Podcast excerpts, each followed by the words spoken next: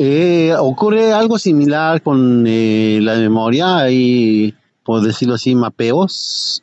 ¿O son eventos totalmente independientes? No, por ejemplo, mm, si retomamos un poco lo, lo que vimos la otra vez, decíamos, por ejemplo, que mm, una, cada vez que haya preguntas, pues es una oportunidad de, de resolver e, esa pregunta, de lo contrario va a estar ahí constante, como algo sin resolver. Y cada pregunta solo se resuelve con la respuesta. Entonces, mientras la curiosidad no, no se satisfaga, el, el quedarse con las dudas, pues solo va a seguir alimentando esta sensación de falta carencia, que está relacionada con la sensación de separación, con la falsa identidad, con la ilusión con la proyección. Y eso va en diferentes niveles. No es solo hay una insatisfacción a nivel intelectual, sino puede haber también a nivel irracional. Incluso cuando algo se entiende racionalmente, pueden quedar sensaciones físicas o emocionales insatisfechas. Por ejemplo, a nivel de razonamiento intelectual, puede que ya no haya argumentos válidos para defender esa creencia de ser un, personaje, algo que percibes, una sensación. Pero a nivel irracional están las sensaciones que no son intelectuales. Ya es otra, otro tipo de curiosidad, pues, que todavía no queda satisfecha. Y una forma de verificar esto es, sin recurrir a la memoria, es simplemente notar las sensaciones a nivel cuerpo o, mundo para identificar cualquier sensación de separación, que no necesariamente es ya intelectual. Porque mientras haya la sensación de estar localizado, de estoy aquí y no estoy allá, todavía queda la sensación de separación. Nos estamos identificando con algo que aparece en nosotros y no con la realidad que no tiene límite, que es la totalidad y que eso es lo que directamente podemos comprobar directamente. Entonces, eso ya no es intelectual. Y pues el cuerpo, mente, no tiene ninguna culpa tienen sus propios mecanismos, sus reacciones, tienen sistemas integrados ya para defenderse, para escapar, para esconderse, para reaccionar.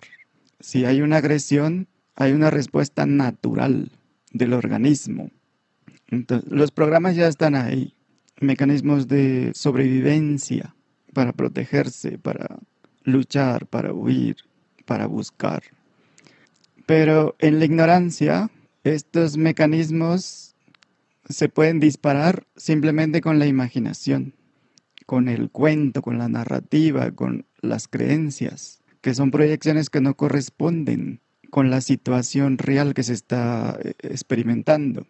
Y desde la infancia nos programamos, incluso antes de conceptualizar, de, pensar, de hablar, de caminar, eh, por imitación empezamos a modelar a, los, por ejemplo, los padres o hermanos o familiares que caminan y empezamos a tomar esas actitudes, especialmente a las figuras de autoridad.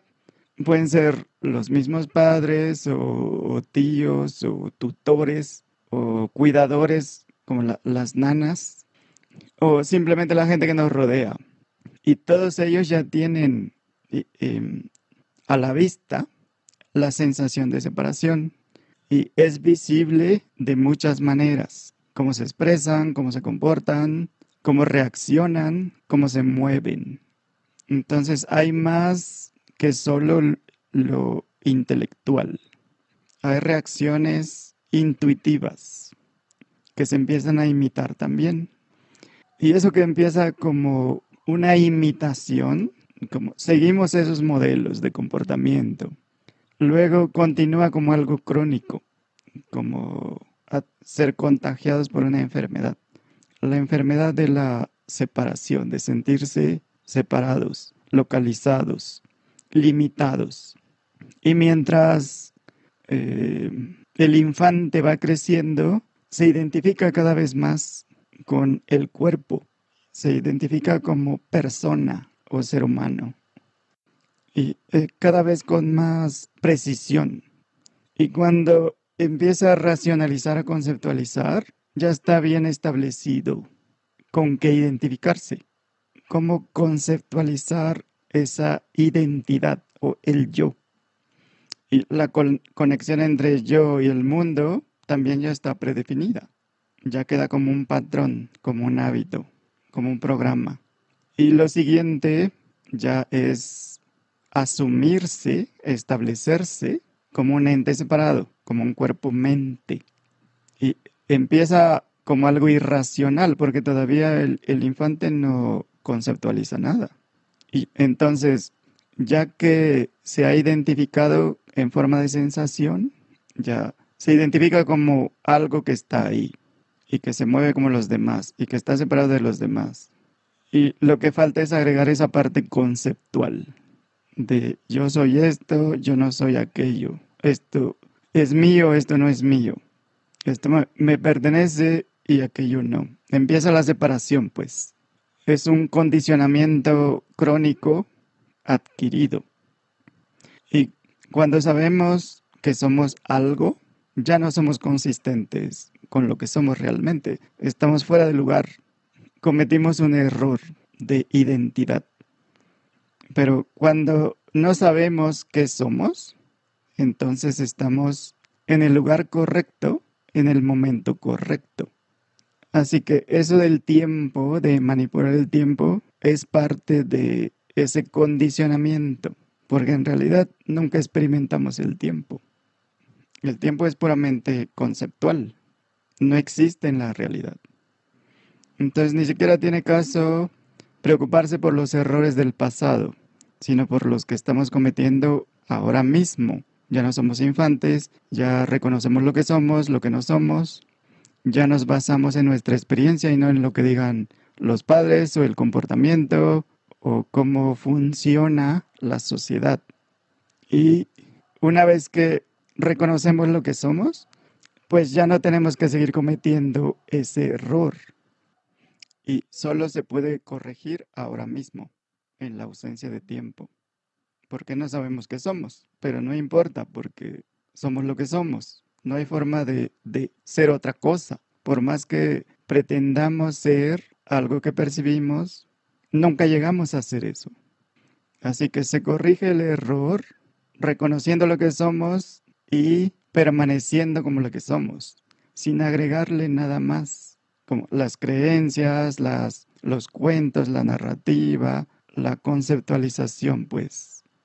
Y es una mezcla, pues, de sensaciones de separación o de percibir algo que está fuera.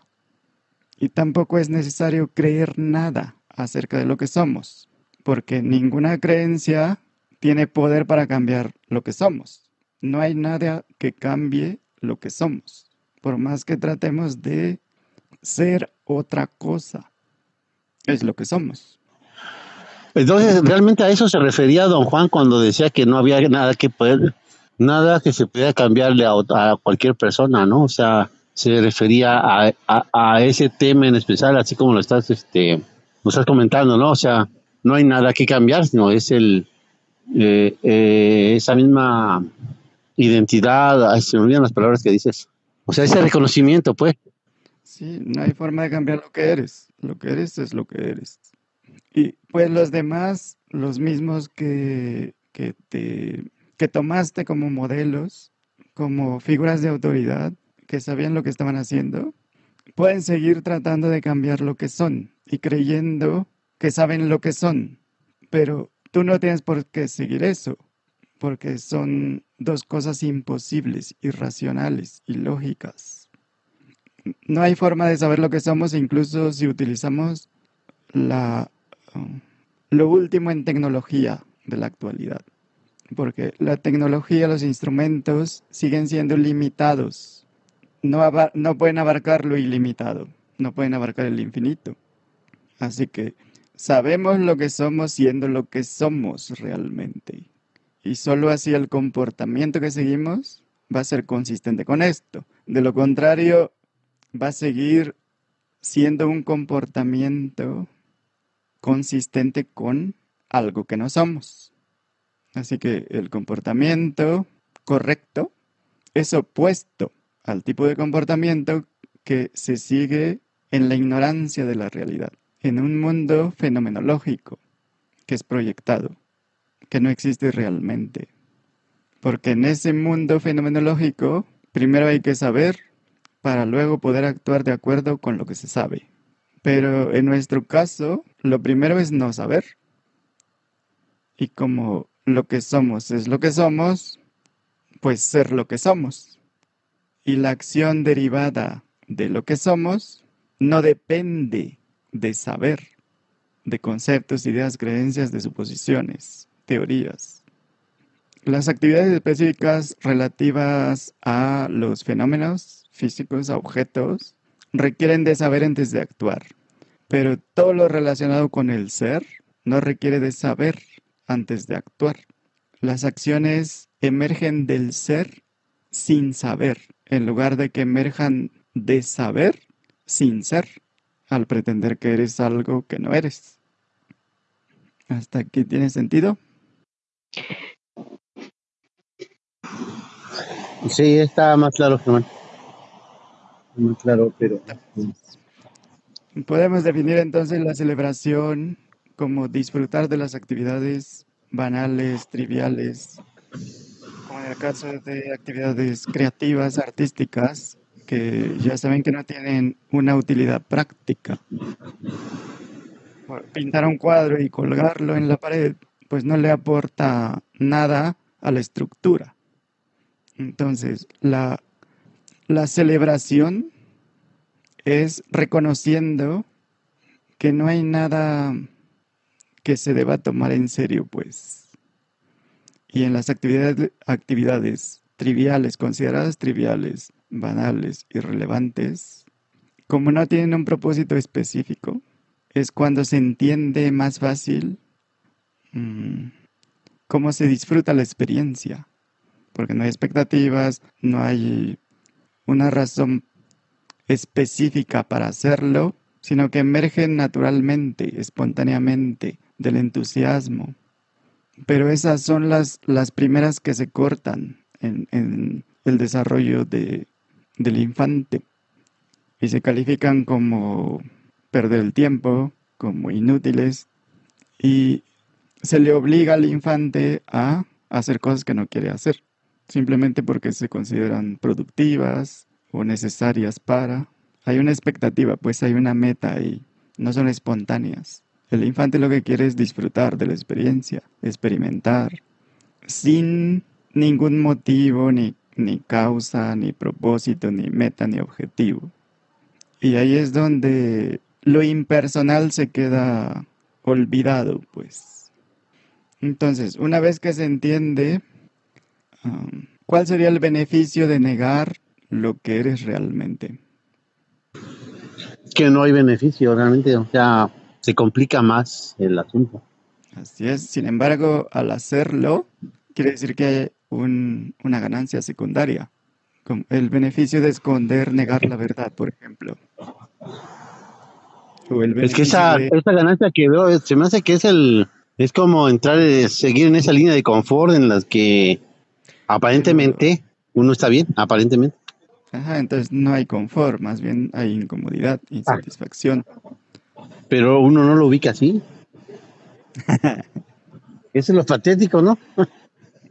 pues sí, pero los demás no lo ubican, pero ustedes sí. Entonces, la pregunta es, una vez que tú reconoces la verdad, ¿cuál es el beneficio de seguirte identificando con un concepto? Con una mezcla de sensaciones, pensamientos, percepciones. No, que ya comienza a dejar, bueno, comienza en lo particular, comienza a dejar de tener sentido. O sea, para mí es eh, benéfico eh, por la cuestión del, a lo mejor juega un papel importante en parte de lo que estoy haciendo, pero, pero ya no lo estoy tomando como un, una verdad absoluta, sino es algo que se requiere en ese momento y que finalmente, ahora que he estado analizando un poquito de todo lo que hago, es que jamás hago algo igual. Sin embargo, eh, aún sabiendo que no somos lo que percibimos, una fracción, una parte limitada finita, seguimos pretendiendo que lo somos. Debe haber algún beneficio. Que lo único que le tomamos como beneficio es el amarre hacia esa parte em, de ignorancia, de ignorancia, pues. Puede ser también que te permite jugar al drama, sentir que eres víctima de lo que sea, de, fuerzas externas o... Bueno, sí, o sea, como que te suelta, te suelta esa pasión, pues, por el, por el sentir lo que, lo que no tiene sentido, pues. Ajá. Representar roles predefinidos y que son aceptados como normales porque incluso se consideran obligatorios cierto tipo de, comportamiento, actitudes, o el beneficio de creer en algo en lugar de buscar mm, la certeza. Eh, se promueve creer en lo que sea, adoptar algún sistema de creencias o dogmas que son los que abundan y que son los comúnmente aceptados, practicados asimilados. O creer o asumir que, lo que lees en los libros, lo que dicen las figuras de autoridad, las noticias, es real, es la verdad. Que hay maldad en el mundo, que hay eh, demonios, que hay miseria, entes maléficos, sufrimiento, porque eso es lo que se promueve por todos lados, en todos los medios. O otro beneficio es, al basarte en sistemas de creencias, pues eso te permite quedarte en, en, la zona de lo conocido, asumiendo que el mundo es peligroso y que tu zona, tu zona conocida es lo más seguro, que no hay que salir de ahí, no hay que intentar nada nuevo, diferente, atreverte a salir de ahí. Y ah, se considera que salir de lo conocido es un riesgo innecesario. Así que es mejor quedarte en tus rutinas, con tus patrones de comportamiento habituales, en conformidad con, con los juicios de un ser humano, miedo a lo que digan los demás, a que te juzguen, si te atreves a cuestionar las normas, las reglas preestablecidas. otro beneficio es que así juegas dentro de los límites de lo que se considera normal, aceptable entonces, ¿cuál es otro beneficio de elegir la ilusión en lugar de elegir la verdad? Aparentemente eh. uno no entra en choque con el mundo, según uno. Hmm. como si fuera un, estado de paz. Eso es prácticamente a lo que muchos llaman la paz, prácticamente. O sea, este, no. Y también, inclusive, viéndolo un poquito más, este, mmm, por mayor sagacidad, inclusive eso le llaman el amor a muchos. O sea que supuestamente ahí está el punto de... Ajá, pero si así fuera, pues todos ya estarían en paz y todos se amarían los unos a los otros, ¿no? Eh, sí, o sea, la, la, cuestión es de que precisamente ese mundo de pasión y dolor y, ¿cómo dijiste hace rato? De ese mundo de sensaciones, pues definitivamente no, no no, no tienen ese, ese vehículo, no. Es un vehículo que no te conduce nada de eso, pues. Ajá, sin embargo, se sigue eligiendo la ilusión. A pesar de que lo único que se encuentra ahí es insatisfacción, inconformidad, sufrimiento, contradicción, resistencia, lucha. Pero debe tener algo. Eso es lo que le da, eso es lo que le da la, la leña al carrete, ¿no? Para que se siga le siga dando vueltas a tratar de buscar una explicación. Ajá, pero si hubiera un beneficio ya, ya se hubiera encontrado. Pero uno se pierde en ese rollo, o sea, en ese, en ese, esa, esa condición de sentir, interpretar, eh, definir, volver a sentir, interpretar, definir. Pero sigue siendo una ilusión, es vivir en un cuento de fantasía, en una. Sí, sí ajá. Sí, que es repetir un cuento que no existe. Ajá, pero beneficios, ¿cuáles? Beneficio. Porque es mejor la, la mentira que la verdad. ¿Qué beneficio hay ahí? Ahí no entendí la pregunta, ¿es por qué no ver la verdad o por qué siguen el, el... ¿Por qué elegir el cuento en lugar de elegir la verdad? Debe haber algún beneficio, ganancia secundaria, una justificación. Aunque lo más importante pues es reconocer que es una elección y a partir de ahí ya podemos investigar cómo es que seguimos perpetuando esos patrones de comportamiento, formas de pensar, de actuar, de responder. Y así vamos descubriendo cosas acerca de lo que somos realmente. De lo contrario, pues sigue el velo porque se elige así. Y lo que sea que se hace, se hace porque es, es útil de alguna forma.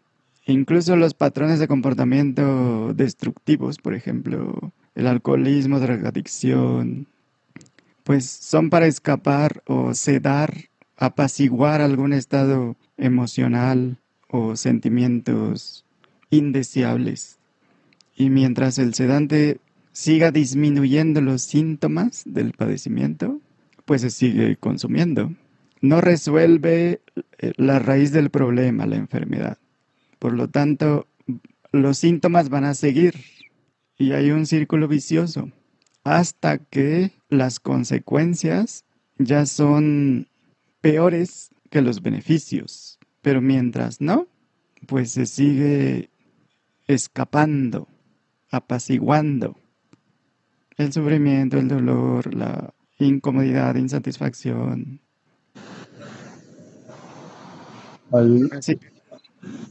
Como no se resuelve directamente el padecimiento, pues en este caso específico es la creencia y sensación de que eres un ente separado. Lo que se hace es atacar los síntomas, sabiendo que no resuelve el problema. Pero lo importante es que es una elección, la elección de seguir ignorando la verdad. Así que las adicciones a lo que sea, las drogas que se usan, las sustancias, o comportamientos, en realidad es una adicción a la sensación de separación, a sentirse una fracción, un fragmento. Y eso debe tener beneficios. De lo contrario, ya no sería una opción.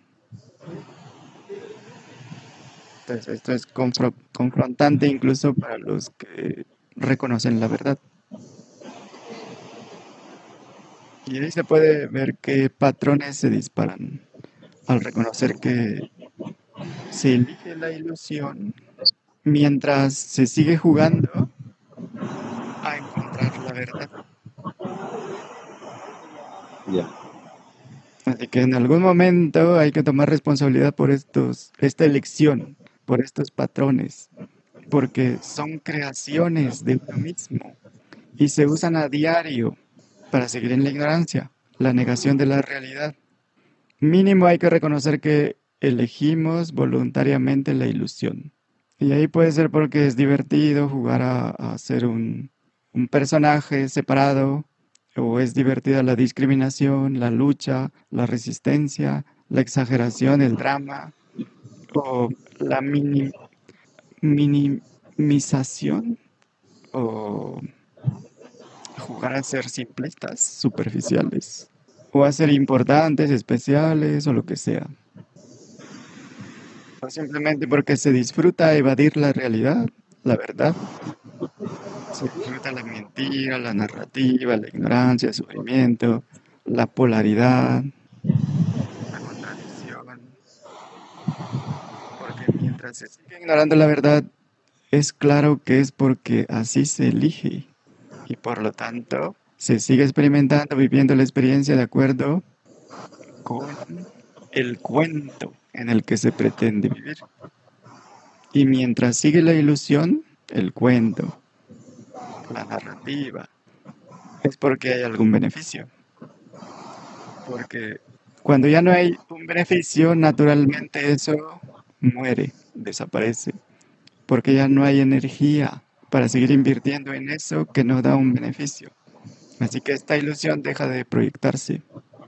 Pero mientras se le inyecte energía a esa sensación, creencia de ser ente separado, pues va a seguir funcionando, como lo ha hecho por tantas décadas o incluso se puede prolongar hasta la muerte del cuerpo. De hecho, a ver. Hoy te estaba viendo un detalle, por ejemplo, los, los alcohólicos, por ejemplo, los que fuman. O sea, el beneficio, bueno, porque yo en algún momento fumé mucho, pero había una especie de sensación de sentirse bien. Aunque, como dices tú, la parte de la degradación del cuerpo comenzaba a sentirse y se alimenta esa, esa sensación que finalmente conducen a cierta destrucción. Y, ese es el círculo que dices, ¿no? Sí, hasta que ya ves que, hasta que te dicen, si sigues así, eh, te va a dar cirrosis y te vas a morir, o te va a dar cáncer. O sea, solo en ese momento ya se considera dejar de prolongar esa adicción. Pero mientras se puede seguir hasta los 80 años. Sí. Entonces. Sí, en lo particular, cuando intenté dejar de fumar, eh, era dejar, comprar a lo mejor un cigarro por día, pero eso mm, era seguir alimentándolo hasta que me di cuenta y de un día para otro lo que hice fue, bolas, todo se va, todo se, todo se, todo se va este, a terminar y lo dejé de lado, así todo. Y hasta la fecha no, no me apasiona para un cigarro, o sea, eh, como que la determinación en ese punto se toma eh, así, así como va. Y supongo que esto es algo que debemos estar haciendo. Es que lo mismo se puede hacer con la identificación con algo que percibes, con una fracción limitada. De la misma forma se puede dejar de hacer. Y pues si entendemos que la muerte no existe para para lo que se da cuenta, para lo que somos realmente, no hay alguien que muere realmente. Lo que somos no puede morir. Entonces ya no tiene sentido seguir viviendo tomando todo mortalmente en serio. La vida es sufrimiento solo si te identificas con el ser separado o conciencia separada que pretendes que eres. ¿Y eso es mortal? Y es por eso que no sirve solo con el entendimiento intelectual o mental, porque eso no es una certeza. Una convicción intelectual no es real, no importa. La única convicción que cuenta es experiencial. Entonces, cuando se habla de muerte, tenemos que tener claro que estamos hablando de la muerte de algo que aparece y que no es lo que somos. Es la muerte de un cuerpo y no somos un cuerpo. Y como usando la mente, no se puede tener certeza de, que somos conciencia. Y al mismo tiempo un, un ente separado. Y lo que hay es una alternancia. Nos ubicamos como entes separados y luego nos reconocemos como conciencia, pero no tiene sentido afirmar que reconocemos que somos conciencia ilimitada y decir que la vida eh, es sufrimiento, dolor y que todos nos vamos a morir y que al final nada importa. Podemos pretender que somos inmortales y creer que somos entidades separadas que se van a morir. Entonces, al reconocerte como la realidad que percibe y que entiende, pues, en ese momento la sensación de separación no está. Y al ser la totalidad, pues te reconoces como eso que, que nunca cambia. Y como ente separado puedes pretender que eres inmortal, pero es obvio que los los entes separados desaparecen. Así que simplemente algo intelectual, eso no sirve.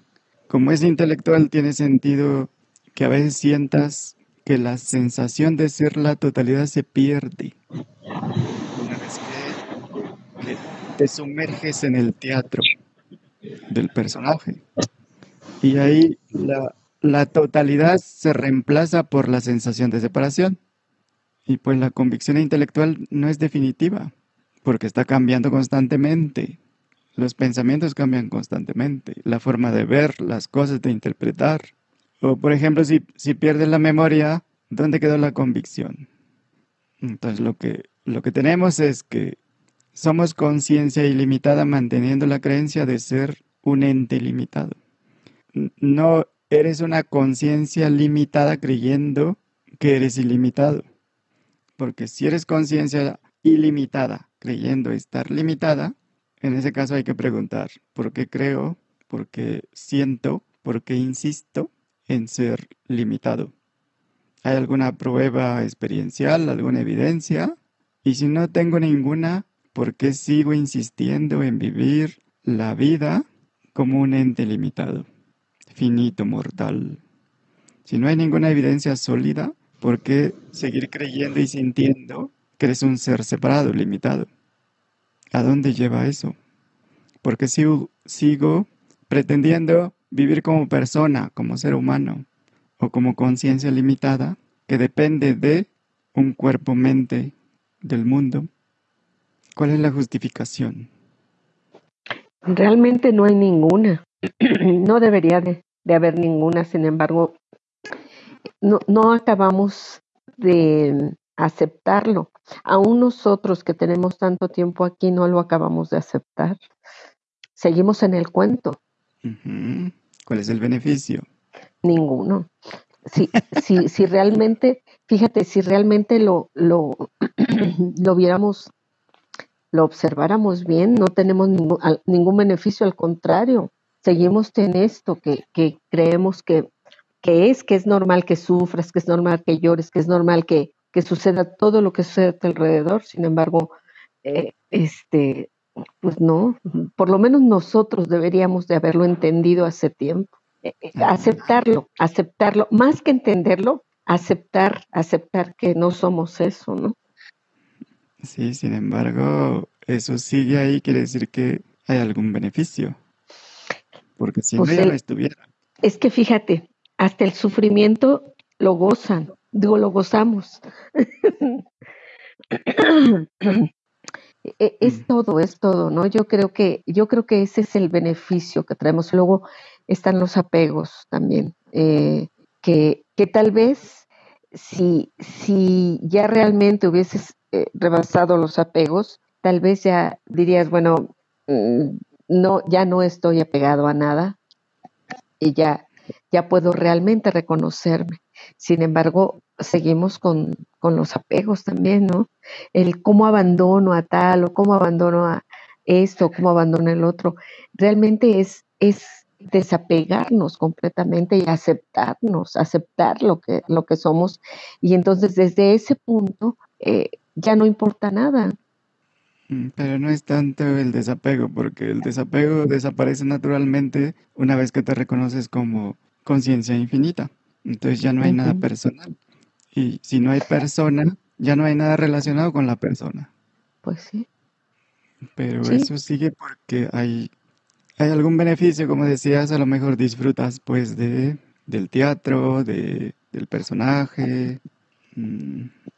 Yo pienso que sí. De, de, hecho, a veces, fíjate, a veces observo a algunas personas que están sufriendo y hace cuenta que, que es como, como si estuvieran comiendo algo delicioso, pero con una cara triste. Es, es, tan, es tan bizarro ver a veces a la gente cuando sufre, cuando dice que está sufriendo y, y tú lo ves de afuera y tú dices, oye, es que no hay necesidad de eso, ¿no? Pero, pero a ellos les está gustando sufrir. Realmente notas cómo les gusta. Y les gustan muchas de estas cosas, ¿no? eh, adormecer, como tú decías, con las drogas, con el alcohol, con todo esto, adormecer las cosas, cuando es más sencillo eh, reconocerte, estar en lo que tú eres, y ese es tu mejor, eh, esa podría ser tu mejor droga, tu mejor medicina, ¿no? Sin embargo, eligen lo otro porque les gusta, porque los hace sentir un poquito atontados y adormecidos, pero les gusta más eso. Cuando el, mismo beneficio, el, beneficio sería enorme, más grande, si se reconocen y van a su interior y ahí está, ahí está la medicina, ¿no? Entonces, la verdadera adicción es a sentirse un personaje, un ente limitado. Esa es la, la adicción. Sí, totalmente. Totalmente es. Fíjate, es, es disfrutan sentirse importantes, eh, todos, científicos, profesionistas, es, es, gozo, realmente gozan, porque te lo dicen con mucho orgullo, soy esto, soy el otro, soy, y tú los ves como es, sale de su corazón, cómo se sienten a gusto, ¿no? Y, y, yo creo que es, es si, si nos observamos, porque me incluyo, hacemos todo eso, ¿no? Todo el tiempo estamos haciendo eso, creemos que eso es, eso es lo que, lo, lo importante, realmente, pues no. Ahí está el beneficio. Sí. sí, sí. Sí, sí. E, e, este, yo creo que, yo creo que este, no, no sé de qué manera se, se pudiera observar desde Mm, desde lo que somos y, bueno, no, ya no tendría ni ningún objeto cambiar nada de eso, simplemente lo dejas, ¿no? Simplemente ya no eres y se acabó. Dejas de pretender que eres algo que no eres. Sí, sí, sí. Pero eso es solo cuando la, el, mm, perjuicio, el detrimento es más grande que el beneficio de, del, de la adicción. Sí. Sí, así pues, es. También vimos que hay ciertas palabras que están relacionadas directamente con su referente, como belleza, conciencia, ser, realidad, inteligencia, felicidad, entendimiento, paz, plenitud, libertad, amor. Cada una tiene una definición diferente en el diccionario, pero experiencialmente son la misma experiencia.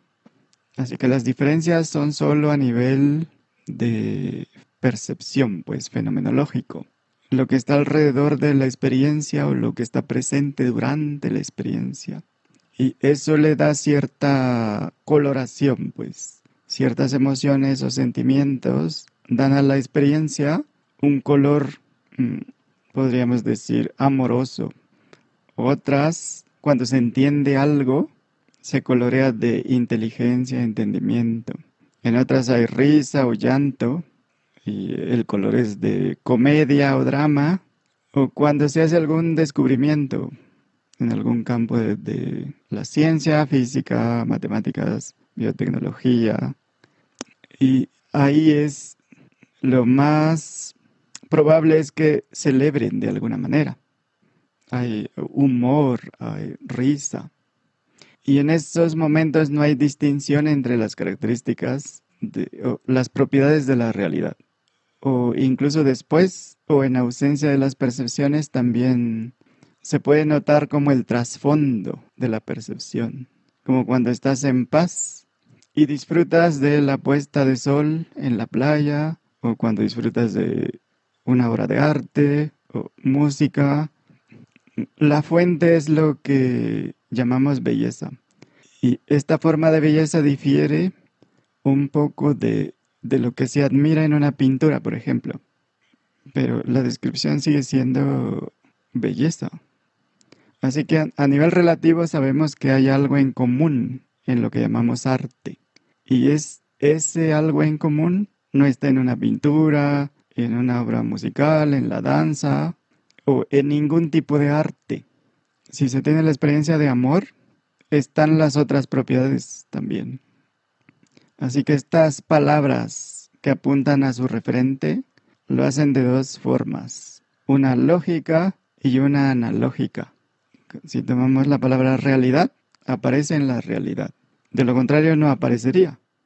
No puede aparecer en, en lo irreal. La conciencia aparece en la conciencia y cuando desaparecen, lo que queda es su referente. Pero la palabra luz, aun cuando se dicen cosas como hay algo mágico en la luz, o cuando se habla de la luz de la conciencia, o de que somos luz, o que somos energía, eso no es lógico, es simbólico, es analógico. Y la palabra luz no siempre tiene el mismo impacto, porque cada noche apagamos, prendemos la luz y no hay nada de místico, misterioso en eso. Pero si lo vemos de manera absoluta, todos los nombres son los nombres de la realidad, porque solo hay una realidad. Pero como no estamos conformes con ser la totalidad, mm, como ser nada de lo percibido o nadie, ahí mismo se ve que es por insistencia el pretender ser alguien o algo. Y en cada práctica, clase, seminario, curso o algún tipo de aprendizaje, se parte de ser alguien que avanza, que progresa, que mejora. A pesar de que desde el principio, desde el primer contacto con el mensaje de Don Juan, el énfasis en prácticamente todos los libros es ser nadie. El mensaje es sé lo que es, pero no se quiere aceptar ser nadie, nada, el no saber, el ser un misterio, el no estar en ninguna parte. Porque eh, directamente, experiencialmente es obvio que no percibimos lo que somos. Así que o eso se acepta o no. Nunca nos vamos a conocer de, la forma en que conocemos las cosas, los fenómenos artificiales, naturales. Y hay que aceptarlo porque es la verdad. Y además, eh, otra recomendación de don Juan es estar cómodos en la incomodidad. En este caso, estar cómodos sabiendo que no sabemos qué somos, que somos un misterio. Pero cuando se está saturado, inmerso hasta la coronilla con la noción de ser alguien o algo que se puede percibir, pues parece muy difícil mm, divorciarse de esa sensación o esa noción de ser algo. Para otros, pues no hay ningún problema. Pero la pregunta es por qué parece ser un problema para ustedes que saben lo que son. Porque lo que corresponde es hacer ya mismo, actuar ya mismo, percibir ya mismo desde eso que no puede ser conocido. Mínimo, eh, basarse en la posibilidad de que no sabes lo que eres. Y esto no implica no saber cómo hacer las cosas o, qué hacer, cómo hablar, cómo caminar, escribir, manejar o programar máquinas. Es un saber muy específico, restringido. No sé si, si yo, conciencia, depende del cuerpo o si tengo limitación. Como concepto, el yo, el, el ser humano, yo nací, yo voy a morir. Y como percepción, pues la sensación llamada cuerpo, Así que lo único que sé es que soy la realidad que se da cuenta. Pero eso sigue siendo un misterio. Lo que conoce a través del cuerpo-mente no puede ser conocido a través del cuerpo-mente. Y eso es autoevidente. Como el astrónomo que conoce la luna no puede ser conocido a través del telescopio o los instrumentos que, que utiliza. Y para algunos esto es muy complicado o lo hacen más difícil de lo que es. Pero para, para otros es muy sencillo y para otros pues no significa nada. Así que lo primero que hay que reconocer es que la ignorancia, ignorar la verdad, es una elección que tomamos como la realidad que somos. Así que aceptamos la ignorancia en, en nosotros, igual que la ignorancia en, en todos los demás. Y a partir de ese momento ya no tiene sentido juzgarte ni juzgar a los demás como ignorantes. Porque el juego no consiste en la eliminación de la ignorancia. Como es un juego, se trata de disfrutar el juego. Porque ¿qué es ese juego de pretender ignorar la verdad frente a la verdad, frente al infinito? No es nada. Es irrelevante. Y como es un deseo del mismo infinito, y, y como el infinito puede cambiar las reglas del juego en cualquier momento, porque si no, no tendría libertad absoluta, pues está incluida la libertad de elegir la ignorancia las veces que quieras. Y cada vez que nos atrapamos sintiendo y creyendo que somos personas, en ese momento dejamos de estar inmersos en el teatro, en la película, en el rol del personaje. Luego, si volvemos a sentir, a creer que somos personas, debido a que previamente lo noté, ya no hay nada más que hacer, porque de aquí yo elijo o estoy fuera de la ignorancia o sigo jugando a ser un personaje. Y si elijo seguir jugando, pues lo único que tiene sentido en ese caso es que quiero disfrutar al máximo del teatro, del personaje. Y en este caso tampoco ya no hay nada más que hacer, porque fue tu elección voluntaria. Y cuando sientes culpa porque te entregaste la ignorancia, pues simplemente significa que quieres seguir jugando a ser un personaje. O miedo, remordimiento, o inseguridad, o lo que sea. Porque estamos jugando a pretender que el personaje es real. Jugamos a ser limitados, finitos, carentes, fracciones.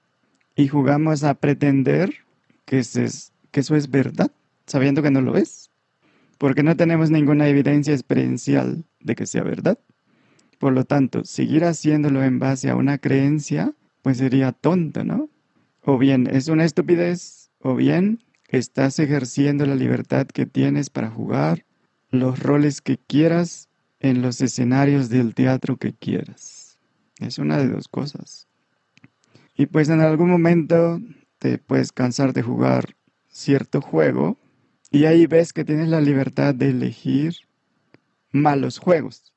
Es como cuando sigues buscando una pareja con la esperanza de que esta nueva va a ser el príncipe o la princesa del cuento o de tus sueños. Es obvio que es una elección, porque sabemos que eso no existe. ¿O cómo ven? Sí, yo creo que es una elección que estamos, que estamos haciendo, totalmente. ¿Pero crees o es una elección?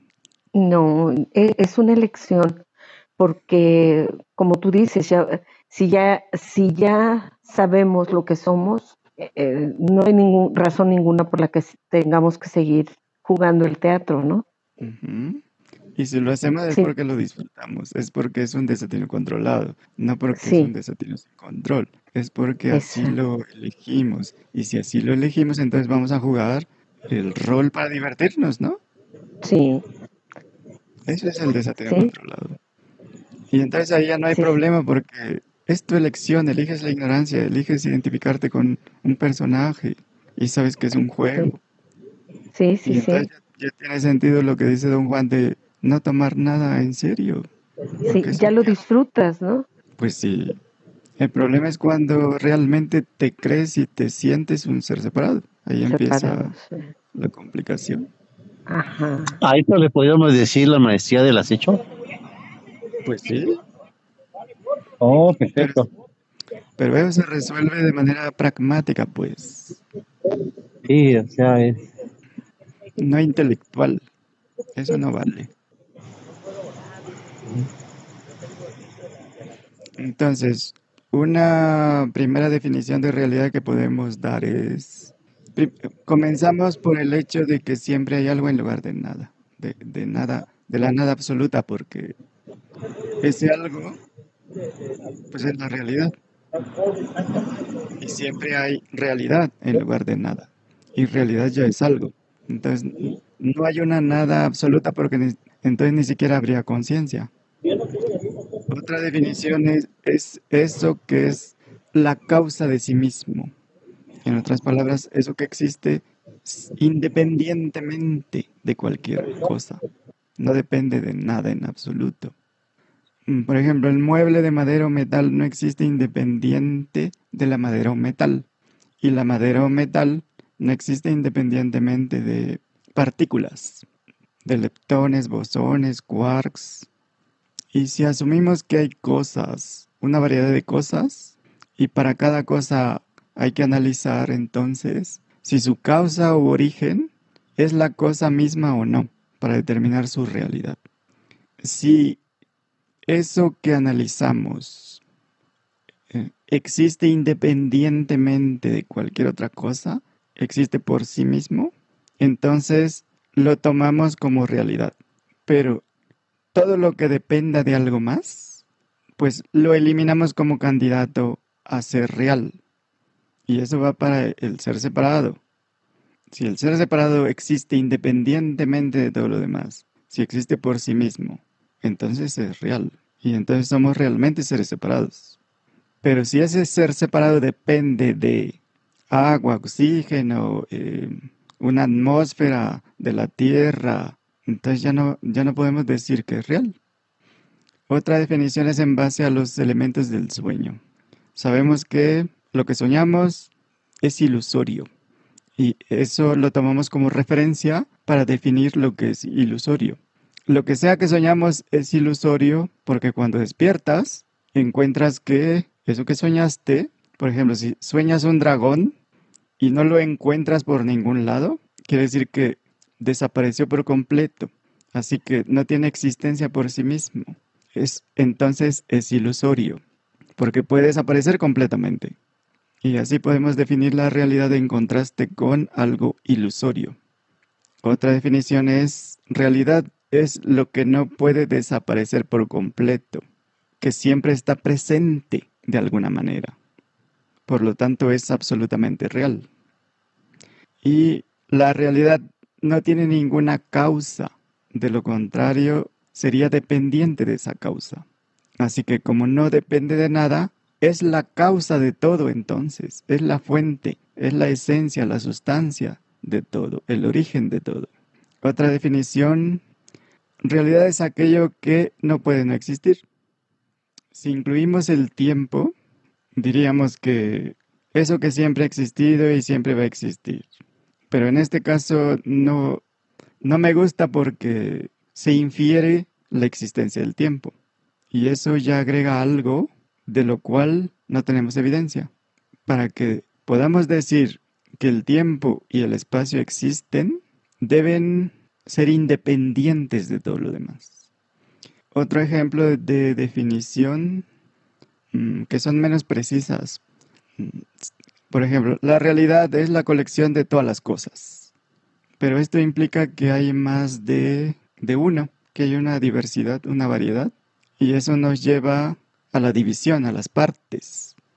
Pero la realidad es solo una, es una, una sola, es la unicidad, pues, no muchas cosas, no un conjunto de cosas. Y pues eh, lo que diga la ciencia no, no, no cuenta en este sentido porque la ciencia solo se ocupa de lo fenomenológico y la realidad no es fenomenológica. Tenemos la metafísica que va más allá pero encontramos que entre las mismas disciplinas, unos creen que los biólogos saben todo, los neurocientíficos saben todo, los físicos o los matemáticos o mm, cualquier otro que esté en, alguna disciplina científica, o que los físicos cuánticos saben todo, pero si vamos con un físico cuántico Mm, de la actualidad, lo que va a decir es que no sabe nada.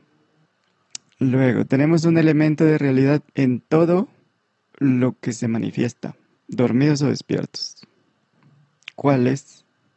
Bueno, se queda de tarea, ya que no responden. Tenemos dos formas, dos formas de deseo. Perdón.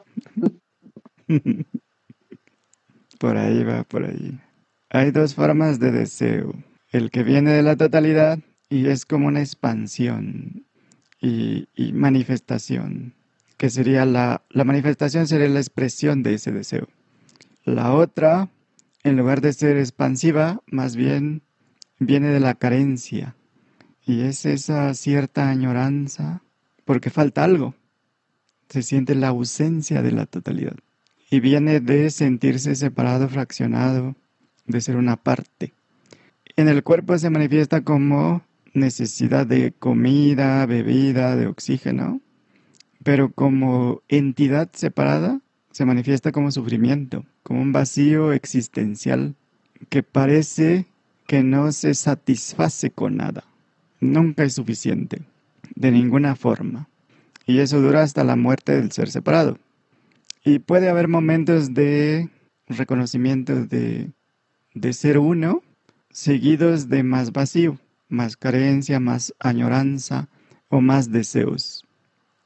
Por la elección de seguir como entes separados, por no aceptar su extinción en la totalidad que están añorando. Y esa nostalgia puede durar toda la vida de un, de un personaje, pues, de un ser humano. Pero visto de forma desapegada, es lo que previene al, al ente separado le, previene de que esté completamente inmerso en la ilusión, porque hay alertas de otra posibilidad, de otra elección, de otra forma de vivir, de comportarse, de percibir, de, um, de existir. Y cuando se asume que hay entes superiores, dioses, demonios, con los que se puede negociar, pues se vuelven obstáculos innecesarios porque se puede ver el infinito como Dios, por ejemplo. Pero eso implica que tú no eres Dios, sino que eres como una extensión de Dios, un fragmento, otra vez. Y en esa forma de poner entes superiores o algo más grande es un obstáculo, porque alimenta esa sensación de separación y cubre lo que realmente añoramos, que es la totalidad, ser el infinito, ser ilimitados. Y lo más curioso de todo es que eso es lo que somos. Entonces ven cómo no tiene ningún sentido seguir jugando como si fuéramos fracciones. Al soñar es obvio que somos los creadores del sueño. Y si encontramos seres, criaturas en esa creación, ¿tendrán un destino? Porque además no sentimos que creamos el sueño sino que el sueño va sucediendo por sí mismo. Igual que no creamos los pensamientos, aparecen por sí mismos, o los eventos suceden por sí mismos. Pero suponemos de forma ordinaria que creamos los pensamientos como cuerpos mentes, como personas. Y de esa misma forma, cuerpos mentes creamos los sueños. Y en apariencia, los personajes tienen un destino, tienen una causa, tienen una razón, un motivo. Y por lo tanto, se, ya se sabe de antemano qué va a suceder, porque ya está predefinido. Pero ¿cómo es tu experiencia? ¿Sientes que estás predestinado? No, no, para nada. Y entonces, ¿qué es lo que pasa realmente? Que estamos eligiendo estar aquí, ¿no? Estamos eligiendo estar en la experiencia. Ajá, pero ¿cómo vamos manifestándola? Si no hay nada predefinido.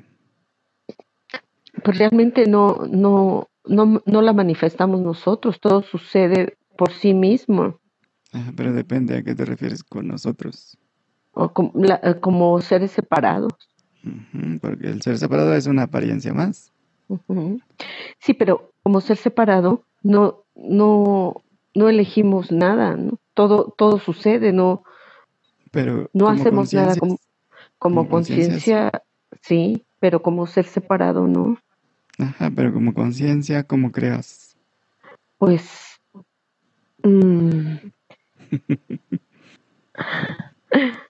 Supongamos que escribes una novela. Sí. O que, que, que vas escribiendo igual que sueñas.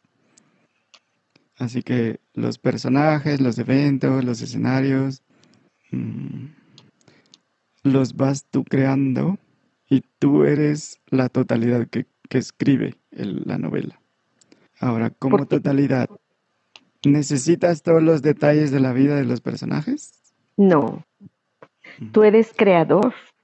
Digo, como conciencia, ¿eh? Sí. Supongamos que mm, es un escritor de este de 2022 y escribes una novela del año 600. Entonces aquí vemos que el tiempo no tiene nada que ver. Sí. Los eventos en la novela no están condicionados por el tiempo. Es una clave. Sí. Entonces, el escritor comienza a escribir y luego más tarde reescribe el evento o puede cambiar completamente la historia o quitar cosas, agregar otras, porque el tiempo no es, no es un condicionante. Sí. Y porque está fuera del tiempo que está escribiendo. No vive en el tiempo de los eventos. No está ubicado en ningún lado, en ningún espacio ni tiempo. Pero una vez que la novela se imprime, entonces, pues ya se puede decir que la historia está predeterminada porque ya está contenida de principio a fin. Aun si el autor quiere cambiar algo, pues ya está impreso, ya está terminado, ya está publicado. Pero eso no representa una limitación en la realidad. Mientras el autor escribe, no hay nada predefinido. Y la totalidad, que es lo único que crea, tampoco imprime nada, porque todo se va manifestando al mismo tiempo que se va experimentando o que se escribe. Y de la misma forma puede cambiar en cualquier instante, dar un giro inesperado. Así que en la realidad lo predefinido, predestinado, no tiene cabida. Va en contra de la libertad absoluta. Y además, el tiempo es ilusorio. Y eh, eh, cuando se habla de destino, se asume que el tiempo es real. Pero ni el tiempo ni el espacio son elementos fundamentales de la realidad. Esto es importante en, el proceso creativo. Ahora, otro punto interesante es que mm, si, si, no encontramos evidencia del tiempo ni del espacio, entonces eh, por lógica se piensa que todo sucede al mismo tiempo. O sea, ese, ese mismo tiempo lo contiene todo. Pero no hay evidencia de tiempo, pues. Entonces eso queda como algo indefinido, no como tiempo. Y eso indefinido se puede expandir en cualquier tipo de tiempo y contiene potencialmente cualquier tiempo. Y también contiene potencialmente el espacio, igual que una semilla contiene potencialmente un árbol. Y si no sabemos qué es el tiempo, entonces ¿cómo podemos hablar de un destino? Y aquí es donde la humildad eh, tiene un papel importante. Cuando decimos que sabemos algo del infinito, de la realidad, estamos limitando esas posibilidades ilimitadas. Um, y se puede creer o querer que los eventos se desarrollen de una forma específica. Y ahí mismo está reflejada la falta de libertad que se autoimpone y que se siente. Sin embargo, a nadie le gusta la limitación. Y pues lo que hace que la vida sea um, una experiencia interesante es que no sabemos qué es lo que viene. Es que la vida nos sorprende constantemente. Porque si supiéramos, sería muy aburrido. Así que lo único que vale la pena tomar en cuenta es lo experiencial. Y los experimentos que hacemos tienen 50% de probabilidad. Porque una vez que nos abrimos a, la posibilidad de que la conciencia es universal y no individual, entonces tenemos por un lado, somos una conciencia limitada, individual. Y por otro lado, somos una conciencia universal. Y como no, mm, no tenemos certeza de ninguno de los dos, pues le ponemos a cada uno 50%. Y como no es posible hacer los experimentos simultáneamente, como conciencia universal y como individuo separado o conciencia individual, tenemos todos los días oportunidades para hacer experimentos. Uno um, a la vez. O hacemos experimentos um, relacionados con una conciencia individual o hacemos experimentos relacionados con somos conciencia universal y por lo tanto ilimitada. Y en cada interacción, cada situación, cada evento es una oportunidad para obtener datos que podamos medir. Así que podemos tirar la moneda y si cae cara frente a una situación cualquiera de, de un día común y corriente, vamos a actuar entonces como conciencia universal. Y si sale cruz, vamos a actuar como el personaje que pretendemos ser, como conciencias individuales. Y al final de un mes ya podemos tener datos para hacer un análisis. Ya podemos ver diferencias en base a nuestra experiencia, no a lo que digan los libros o las figuras de autoridad. Y como es 50-50, vamos a tener datos para comparar. ¿Qué pasa cuando me comporto como una conciencia individual, finita, limitada? ¿Y qué pasa cuando me comporto como una conciencia universal, interactuando consigo misma, sin ninguna separación, sin ninguna limitación. Y entonces, si en un mes no hay suficientes datos, pues los meses que sean, después de miles de experimentos, va a ser obvio cuál es el tipo de comportamiento que aporta bienestar, paz, felicidad. Y cuál es el comportamiento que aporta sufrimiento, lucha, resistencia, tensión, ansiedad, preocupación, dolor o, o lo que salga. Y eso ya puede inclinar la balanza. Si comportarte como un ego te aporta mucha felicidad y paz y plenitud y amor, pues entonces es obvio que este comportamiento es el mejor para todos. Pero si lo que te aporta paz, bienestar, libertad, felicidad, amor, es comportarte como conciencia ilimitada, infinita, pues entonces ese comportamiento es mejor, ¿no? Se puede inclinar la balanza ahí, pero es en base a, lo que tú experimentaste.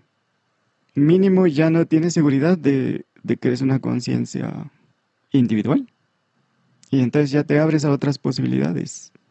Y con los experimentos vas a ver qué es más consistente con tu experiencia directa porque además ya hemos experimentado la mayor parte de, la vida cómo, qué sucede cuando actuamos como seres separados, limitados, carentes, egocéntricos.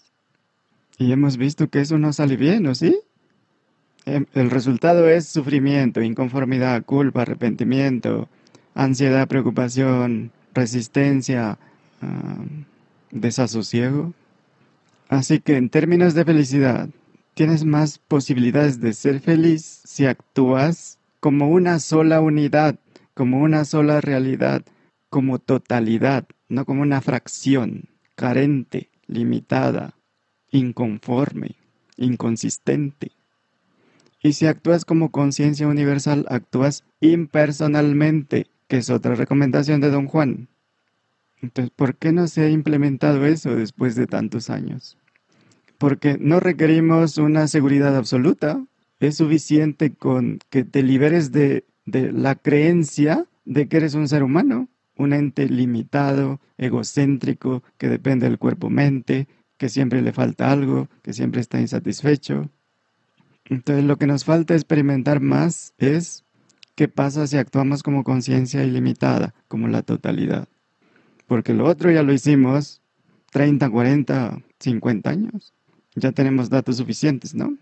Nos faltan datos de qué pasa si actuamos como la totalidad.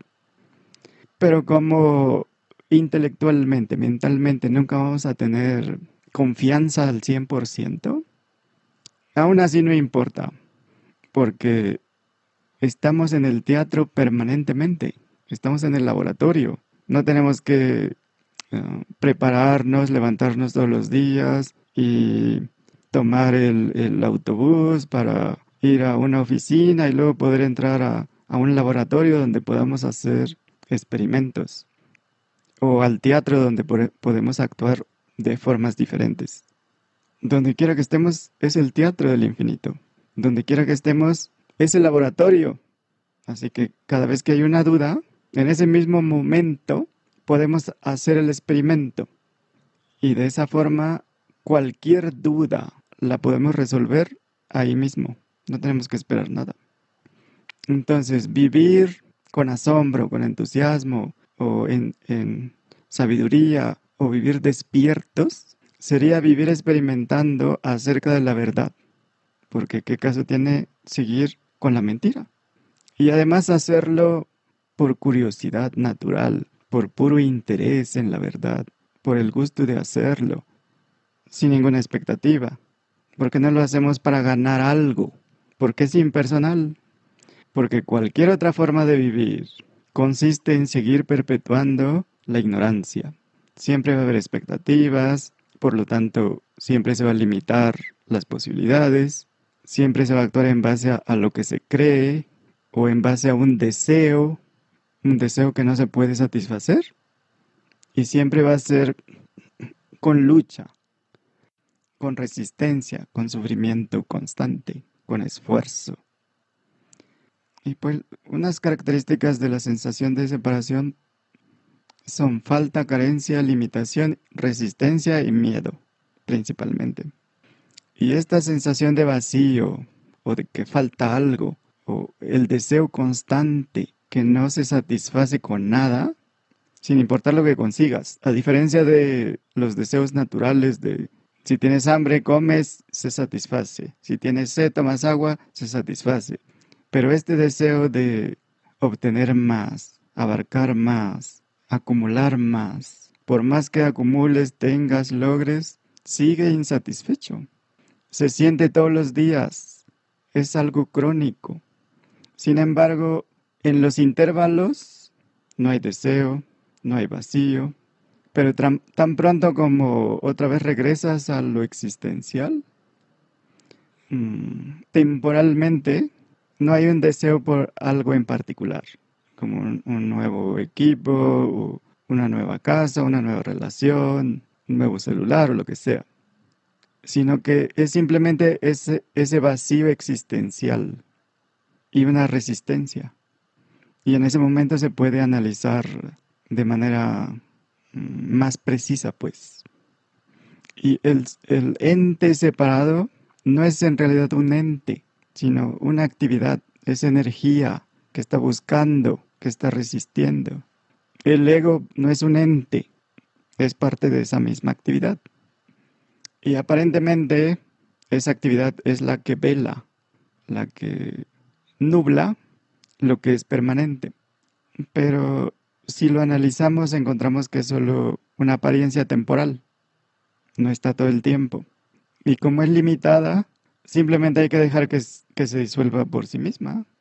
Y lo que va a quedar va a ser lo único que es real. El espacio vacío consciente infinito.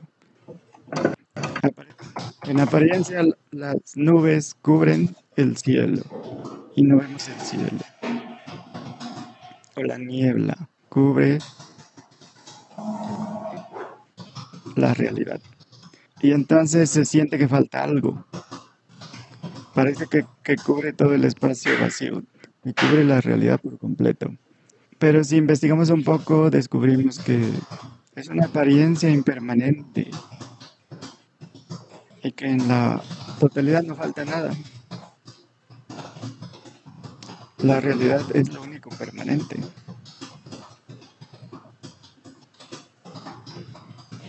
¿Dudas, comentarios?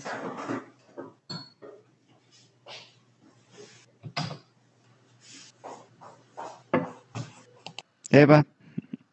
Me voy entrando ahorita. bueno, pues la aplicaciones prácticas sería en las interacciones, eh, en grupos o en, equipos de trabajo o entre familiares o amigos, cuando hay incomodidad. Ahí se puede investigar si esa incomodidad es por egocentrismo o si es legítima. Por ejemplo, tu intuición te puede estar diciendo que esa compañía no, no es conveniente para ti, pero también te puede decir si es conveniente. Porque si encontramos que la gente con la que convivimos por alguna cuestión familiar, profesional, laboral, y, se intuye que no es buena compañía, no significa necesariamente que hay que salir corriendo de ahí, porque puede ser, pues, tus padres o tu equipo de trabajo o tus hijos. Y en esos casos es una invitación a, resolver el conflicto de forma impersonal. Pero es obvio que si te encuentras em, con delincuentes, drogadictos o bipolares o esquizofrénicos, o, incluso puede ser una celebridad que se divierte causando daño a, los demás, pues está claro que, que no tiene caso estar ahí, pues. No es una buena influencia, aunque sea un político reconocido o un artista reconocido. Así que lo primero que hay que recordar y, tener presente es que como ya lo vimos antes, no amamos a las personas. Y ese error ya debe estar corregido. Lo que amamos es la verdad, amamos el amor mismo, la inteligencia, la belleza, que se puede transmitir o manifestar a través de personas o cosas. Pero no amamos personas, cosas, objetos. No porque nos acostumbramos a creer que amamos las cosas o las personas, es que tenemos que seguir así. Sobre todo cuando sabes que lo que amamos es eso a lo que esas personas, cosas apuntan. Cuando se cree que se ama a la persona, eso no es amor verdadero. Porque si alguien te trata mal y crees que amas eso, y luego esa misma persona te trata bien, te sonríe, y sigues creyendo que amas a la persona, lo que implica eso es que amas el maltrato. Y pues naturalmente respondemos de una forma positiva cuando somos tratados bien. Y respondemos con disgusto cuando somos maltratados, ¿no? Eso es natural. Y ahí mismo está claro que no amamos a la persona, sino lo que brilla a través de la persona. A veces y otras veces, pues parece ser opacado cuando la persona se vuelve agresiva. Así que no amamos lo físico, ni siquiera lo que es sutil. Lo que amamos realmente no es tangible, no se puede tocar, ni siquiera se puede pensar en ello. Y eso quiere decir que no hay razón para aferrarse a las cosas, a las personas, a las relaciones. Pero tampoco quiere decir que no hay relaciones en las que el brillo no se opaca. Y esas son las buenas relaciones. No hay nada que esconder, nada que pretender, mm, se es lo que se es, se habla directamente, no hay mentiras, por lo tanto no hay nieblas, no hay velos, o al menos no, no se nubla tan seguido, pues. Así que retomamos esto porque se sigue hablando de que las relaciones y que las personas y que los conflictos. No amamos a los seres queridos, porque si hacen algo injusto, si te desprecian, te critican, es obvio que no puedes amar eso, a menos que seas masoquista. Y pues nos condicionamos a nosotros mismos, ya sea por tradición, cultura, educación, a adoptar creencias que son inconsistentes con la verdad. Entonces, si, si no le caes bien a alguien, ¿por qué debería de caerte bien? Si incluso cuando vemos a alguien que se desprecia a sí mismo, eso tampoco nos gusta. Pero nos caen bien aquellos a los que les caemos bien. Eso es natural. Y dado que la misma persona que te aprecia te puede despreciar, y cuando te aprecia, te sientes bien y cuando te desprecia, se siente mal, está claro que no es la, la persona lo que amamos. Porque si así fuera, serías feliz, amarías a la persona para siempre, ¿no? O a la pintura, al objeto, o la cosa. Así que lo que amamos es lo que se manifiesta impersonalmente a través de la persona. Y eso determina cómo nos comportamos con esa persona. Pero si vamos más allá de la apariencia humana y buscamos qué es lo que amamos realmente, encontramos que amamos entendimiento, inteligencia, sabiduría, Así que no le hablamos a objetos materiales, sino a eso que entiende. No le hablamos a personas, sino a eso que entiende. Le hablamos a la inteligencia, a la sabiduría, al entendimiento, a la belleza, al amor, a la conciencia, a la realidad que escucha, que se da cuenta. Así que si le hablamos a la realidad en lugar de hablarle a la persona, o animal, o planta, o lo que sea, ese es otro experimento que se puede hacer para tener suficientes datos. Y entonces podemos medir qué pasa cuando le hablo a la conciencia, no a la persona. Y también podemos comparar qué pasa cuando le hablo a la persona, como persona, sintiéndome yo persona. Porque si ves a los otros como personas, quiere decir que te ves a ti como persona. Si ves a los otros como conciencia, te ves como conciencia. Entonces, ¿qué pasa cuando me veo como conciencia y veo a los demás como conciencia? Y empiezo a colectar datos. Y aun cuando no es obvio de inmediato, vamos a ver qué es mejor.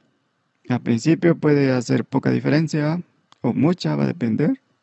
Es como a veces se requiere poco un poco de esfuerzo y a veces requiere de mucho esfuerzo. A veces puedes abrir una, una tapa fácilmente y otras veces necesitas algo adicional para poder abrirla. Entonces ya podemos olvidar que somos algo físico, porque no es así. ¿Qué pasa si nos reconocemos como no físicos? Tal vez podemos conectar directamente con eso en todo lo que nos rodea que no es físico. Y puede parecer difícil al principio, pero si haces experimentos, si, si compruebas qué pasa y si lo haces por puro entusiasmo, curiosidad, como un juego, pues es cada vez más obvio, evidente. Y también en ese juego va a haber quien te quiera jalar a la ignorancia. Pero como es un juego, tú puedes ver que el juego consiste en no caer en la ignorancia. Y la gente que te rodea que te conoce bien, familiares o amigos o pareja o lo que sea, ellos ya saben cuáles son tus botones críticos. Y lo saben porque ellos tienen los mismos botones. Porque recuerda que aprendemos imitando, modelando. Así que heredamos de los familiares los mismos botones. Y en el momento en que te das cuenta de que están presionándote un botón, pues en ese momento ya no funciona se crea, se abre una nueva posibilidad, se crea una nueva situación. Y puedes reevaluar en ese momento. Puedes usar tu intuición, tu inteligencia, tu entendimiento para actuar impecablemente, que quiere decir impersonalmente. En eso consiste el juego. Y esa es la acción apropiada, la impersonal. Y solo así puedes jugar el juego y ganarlo. Si lo juegas de otra forma, aunque ganes, pierdes. Si lo ponemos como ejemplo, discutes con tu pareja o, tu papá o tu hijo, lo que sea, y por más que te aprieta los botones, no, no logra arrastrarte al drama familiar. Pero de repente em, tienes una herida abierta y esa la usa para que reacciones. Y no lo esperabas y entonces reaccionas y gritas y te involucras pero luego te das cuenta y reconoces, no debí haber hecho esto, eh, no debí decir esto, te das cuenta de que caíste en la trampa y así no vas a ganar el juego. Pero en ese momento ya estás libre. Se abre otra posibilidad, una nueva situación se crea y otra vez revalúas la situación y recuperas tu impersonalidad. Y entonces ya como mm, como desatino controlado, te puedes disculpar por decir tonterías, algo que no debiste, y por permitir que te, que te afectó lo que dijo, porque esa es la verdad. Y así te mantienes en el juego sin caer en la ignorancia, en el drama, en lo mismo de siempre. Y pues no se trata de ser buen padre, buen hijo, buena pareja, sino de ser impersonal. Y en este sentido se entiende lo de los pinches tiranos, los tiranitos. Y como se trata de una invitación a jugar el juego impersonalmente, ahí mismo lo juegas con agradecimiento por quien sea que te está apretando los botones, porque es una oportunidad para actuar impersonalmente. Es una oportunidad para no caer una vez más en la ignorancia, en sentir que eres un ente separado, eh, limitado, una fracción que se enoja fácilmente, que reacciona fácilmente, que la atacan, que es víctima, que le hacen cosas. Y como cualquier juego al principio puede ser difícil, pero sabes que la práctica hace al maestro. Entonces, ¿cómo ven? ¿Tiene sentido o no? Sí, tiene todo el sentido y muy práctico. Sí, se ve un poco más lo práctico, pero eh, pues estamos busque y busque, pues. o sea, esa parte de desapego, lo impersonal, eh, la totalidad, como ser parte, reconocerla, entrar, eh, no, bueno, no tanto entrar, sino tener esa certeza de estar ahí en la totalidad. Sí, también eh, tiene ya otro, otras tareas que pueden, se alcanzan a ver. ahí pueden desarrollar sus propios experimentos. Ya tienen dos ejemplos prácticos que pueden implementar ya mismo. No se requiere nada particular más que la disposición. Y por otro lado, pues em, constantemente estamos fuera de la ignorancia, usualmente de forma inadvertida. Por ejemplo, cada vez que no pensamos en nada que tenga que ver con pasado ni futuro, en ese momento no hay tiempo y no nos identificamos con algo localizado. Y esta ausencia de identidad o es temporal, provisional o definitiva. Tiene esas dos posibilidades. Y una analogía es, si tomas una cubeta en la playa y te metes al mar, la llenas de agua de mar, en ese momento no hay ninguna distancia entre la cubeta y el agua de mar. No hay separación.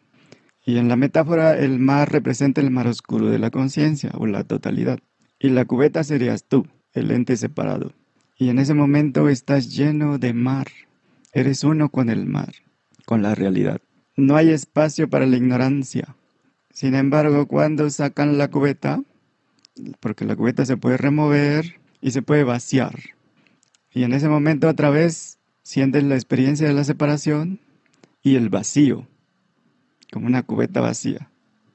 Pero si tú en lugar de ser o sentir que eres algo sólido, si es una cubeta hecha de cristales de sal de mar, por ejemplo, cuando la meten al mar, comienza a disolverse.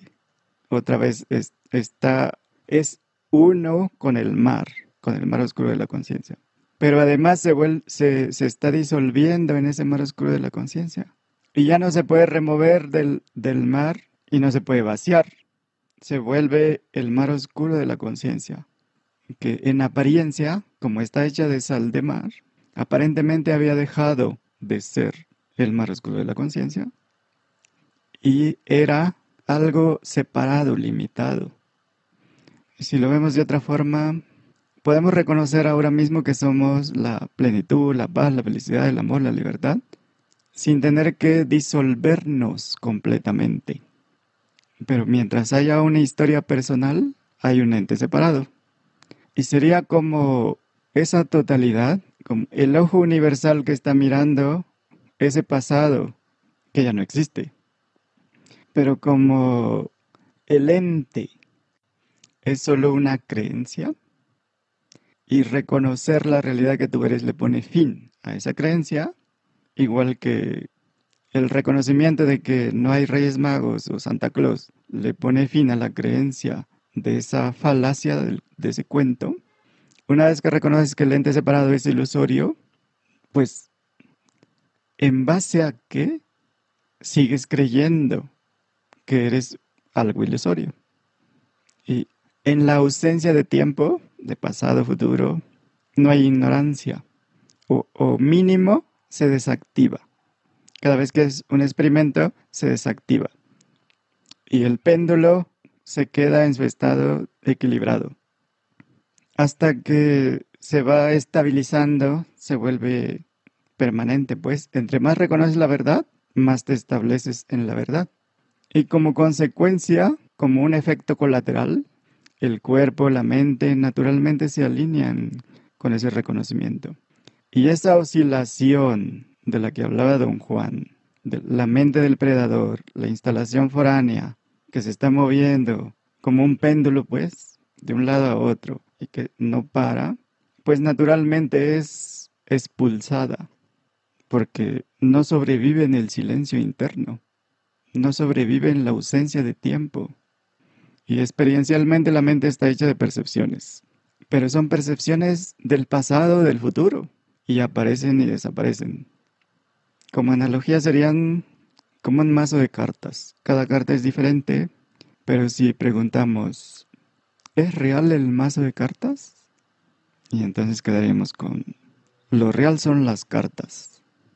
La pregunta sería, ¿existe la mente? Y siguiendo la analogía, lo que hay son percepciones. Luego, ¿de qué están hechas las cartas? De papel, de cartón. Entonces lo que hay es el cartón, el papel. ¿De qué están hechas las percepciones? De conciencia. Así que solo hay conciencia. Así que cuando vemos el pasado, lo único que vemos es los rastros de la luz de la conciencia, las grabaciones en la inmensidad, en la totalidad, que son comparadas con el infinito. Porque incluso eso de luz o energía, cuando se dice somos luz o somos energía, mm, tanto la luz como la energía son fenómenos. Eso sigue incorrecto. Podemos percibir la luz, podemos percibir la energía, pero lo que somos no se puede percibir. Así que no podemos ser luz ni energía. ¿Cómo ven? Sí, el término se refiere más hacia el ser separado, más que una eh, condición de totalidad, es igual una interpretación. Así es, y no coincide con nuestra experiencia de lo que somos, porque no encontramos límite a lo que somos, pero sí a la energía o a la luz, porque hay oscuridad. Entonces se trata de ser cada vez más consistentes con lo que directamente reconocemos que somos. En lugar de ser consistentes con lo que se supone, lo que dicen, lo que aprendimos, porque eso no es nuestra experiencia. Entonces, ¿por qué tanto esa preferencia a ignorar la verdad? Porque se sigue eligiendo la mentira, la ilusión. Si sabes que es mentira, que es ilusorio, que no tienes evidencia, ¿quién lo puede explicar? ¿Qué más? ¿Ya se aburrieron? No, no, no. Ya tienen sueño. ¿Dudas, preguntas, objeciones? Habíamos dicho que íbamos a discutir más. Cada discusión encontramos la verdad. Así que necesitamos más discusiones. No se trata de que acepten todo como, como si fuera cierto. Y como dijimos al principio, si se quedan con dudas es porque les gusta la confusión. Ahorita es buen momento para poner cosas sobre la mesa y ver, aprovechando el grupo, tantas mentes brillantes, tanta inteligencia. Si no es un desperdicio, o ya fue suficiente por hoy. ¿Ya nada más?